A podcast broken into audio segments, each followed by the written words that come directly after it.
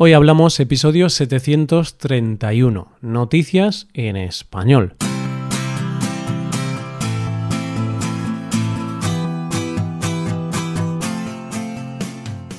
Bienvenido a Hoy Hablamos, el podcast para aprender español cada día. Ya lo sabes, publicamos nuestro podcast de lunes a viernes. Puedes escucharlo en iTunes, en Android o en nuestra página web ya sabes que tienes disponible la transcripción de este episodio y una hoja de trabajo en PDF con ejercicios y explicaciones de vocabulario y expresiones. Este contenido solo está disponible para suscriptores premium. Hazte suscriptor premium en hoyhablamos.com. Hola, oyente, ¿cómo estás? ¿Con ganas de que acabe la semana? ¿Tienes planes para el fin de semana? ¿O eres de los que prefieren quedarse en casa calentito? sea lo que sea, mm, ya queda poco para disfrutar del fin de, porque es jueves y vamos a intentar hacerlo un poco más llevadero con las noticias de hoy. Primero conoceremos a una jugadora de voleibol muy especial, seguiremos con una aplicación que detecta nuestras emociones y terminaremos con un niño que es todo un artista. Hoy hablamos de noticias en español.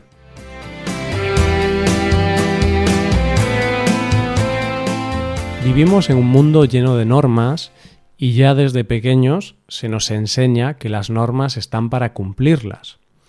Esto es cierto en la mayoría de los casos, pero hay veces en las que no todo es blanco o negro por mucho que nos empeñemos.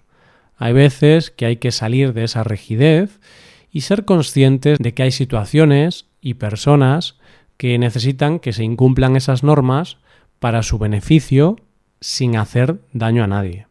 Puede que no entiendas muy bien lo que quiero decir, pero te voy a contar la historia de Laia para que puedas entenderlo. Laia es una niña de 14 años con síndrome de Down que juega al voleibol en el club de voleibol Spulges. Laia, por edad real, pertenece a la categoría de cadete, pero debido a que su edad madurativa es de un año menor, ella juega con el equipo en una categoría menor, en infantil B. Desde hace ocho años siempre ha jugado con niñas de un año menor que ella. Este año, por edad, oficialmente ella es cadete. Debería jugar en esa categoría superior, pero en la liga le dejan jugar en infantil. Estos días se iba a celebrar en Valladolid y Guadalajara la Copa de España de voleibol y el presidente del club donde juega Laia, Alex Gusano, llamó a la Federación Española de Voleibol para preguntar si podría inscribir a Laia en el equipo infantil, ya que es el equipo en el que juega habitualmente y en la liga se lo permiten. Él pensó que no le pondrían ningún tipo de pega, pero desde la federación le dijeron que eso era imposible, ya que las niñas en edad de cadete tienen que jugar en el equipo de los cadetes.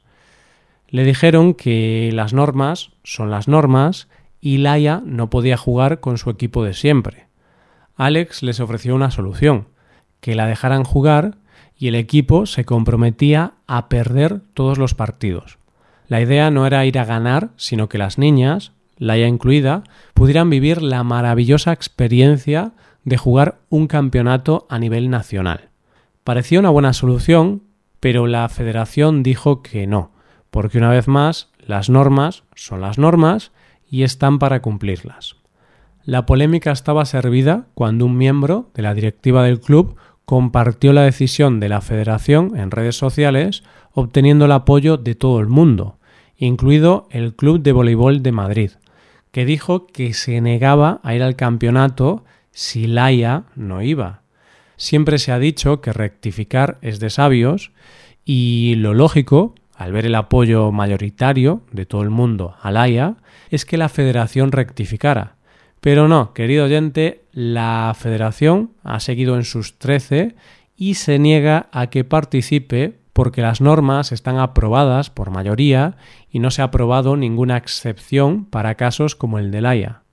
Curiosamente, la Federación Catalana, a la que pertenece el club de Laia, sí que le permite jugar en la liga en una categoría inferior a la que realmente tendría que pertenecer.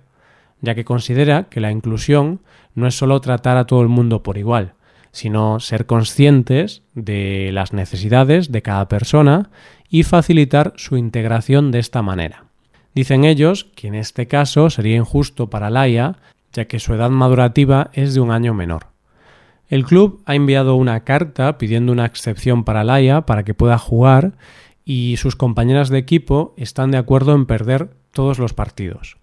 Hasta que llegue la respuesta oficial, lo cierto es que Laia podrá viajar con su equipo, pero no podrá jugar, cosa que ella no entiende, como es lógico, porque juega con ellas cada sábado. Esperemos que la federación entre en razón y entienda que nuestra obligación como sociedad es facilitar la integración de todas las personas y para eso es necesario salir de las normas estrictas y ser conscientes de que personas como Laia necesitan que seamos flexibles por su bien. Vamos con la segunda noticia del día. Muchas veces me pregunto cómo era nuestra vida antes del WhatsApp, porque aunque es cierto que a veces puede resultar cansino estar disponible para conversaciones todo el tiempo, también es cierto que facilita las conversaciones, ya que es rápido, no tienes que llamar y es gratis. Yo tengo que confesarte que tengo una relación de amor-odio con esta aplicación, porque creo que hay pocas cosas que odie más que los mensajes de audio interminables. Esos que son verdaderas llamadas, solo que en modo de monólogo. Y no sé si a ti te ha pasado, pero este servicio de mensajería tiene el problema de que muchas veces en las conversaciones hay malentendidos, porque al escribir no se nota el tono o el sentido de lo que se está diciendo.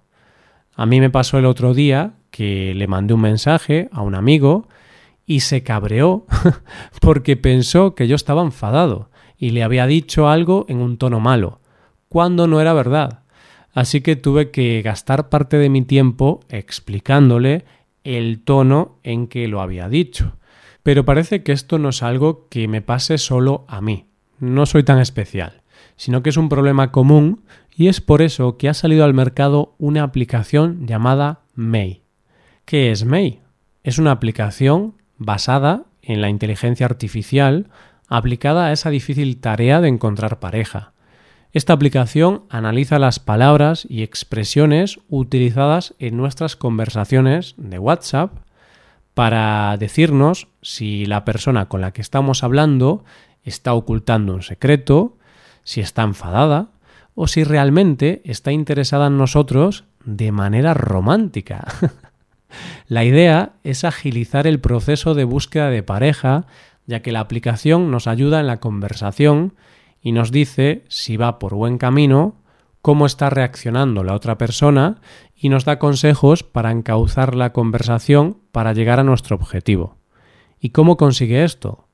Pues May funciona con un algoritmo que utiliza modelos de redes neuronales, que analizan todas las palabras utilizadas en una conversación.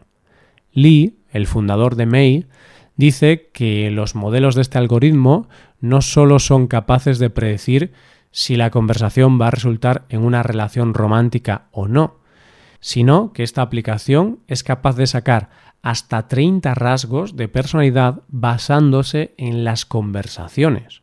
No hace falta pensar mucho para darse cuenta de que debe de haber palabras claves que la aplicación detecte como indicio de amor o de relación. Pero dice Lee que no, que no hay palabras específicas, aunque sí reconoce que hay palabras como sueño, y noche que están más relacionadas con el amor. Pero no te creas que la aplicación es tonta, porque si las utilizas de manera deliberada para engañar, la aplicación se da cuenta y alerta de que algo raro está ocurriendo.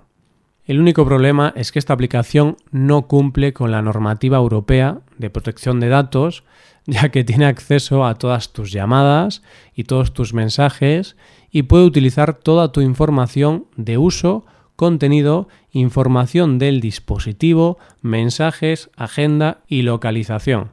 Es decir, te ayudará a buscar pareja, pero a cambio le cedes toda tu información personal sin restricciones. La aplicación lleva en el mercado de Estados Unidos y Canadá desde el verano y desde su salida ya ha tenido más de 600.000 descargas. En España estará disponible en pocas semanas. La verdad es que a mí todo esto me suena un poco peligroso, pero lo que es cierto es que esta aplicación deja claro aquello que siempre se ha dicho. Somos esclavos de nuestras palabras. Llegamos a la última historia de hoy. Vamos a hacer un ejercicio de sinceridad, oyente, que levante la mano quien no haya pintado alguna vez el pupitre o la mesa del colegio o el instituto. Todos tenemos la mano levantada, ¿verdad? Y es que es algo que aunque no estuviera bien, todos hemos hecho alguna vez en la vida, porque existía como una especie de atracción inevitable que hacía que cuando estabas aburrido cogieras el boli o el lápiz y pintaras algo en la mesa de clase. Yo la verdad es que nunca he tenido grandes dotes para la pintura, pero pintaba cualquier cosa o escribía cosas que más tarde los profesores nos hacían limpiar, y no era grande la pérdida de lo borrado. Pero es cierto que a veces había gente que dibujaba tan bien que daba hasta pena tener que borrarlo. ¿Por qué te cuento esto? No es que me haya puesto nostálgico, oyente. es que esto de pintar en las horas de clase es lo que le ha pasado al protagonista de nuestra siguiente historia.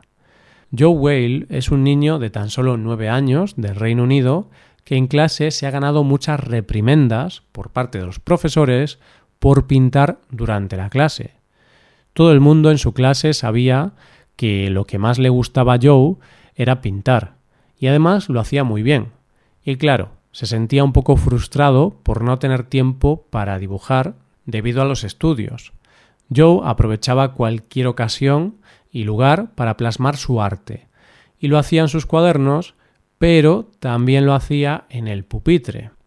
Los padres de Joe, al ver la cantidad de reprimendas que se llevaba en clase por este motivo, decidieron darle un espacio para pintar y lo apuntaron a clases extraescolares de arte.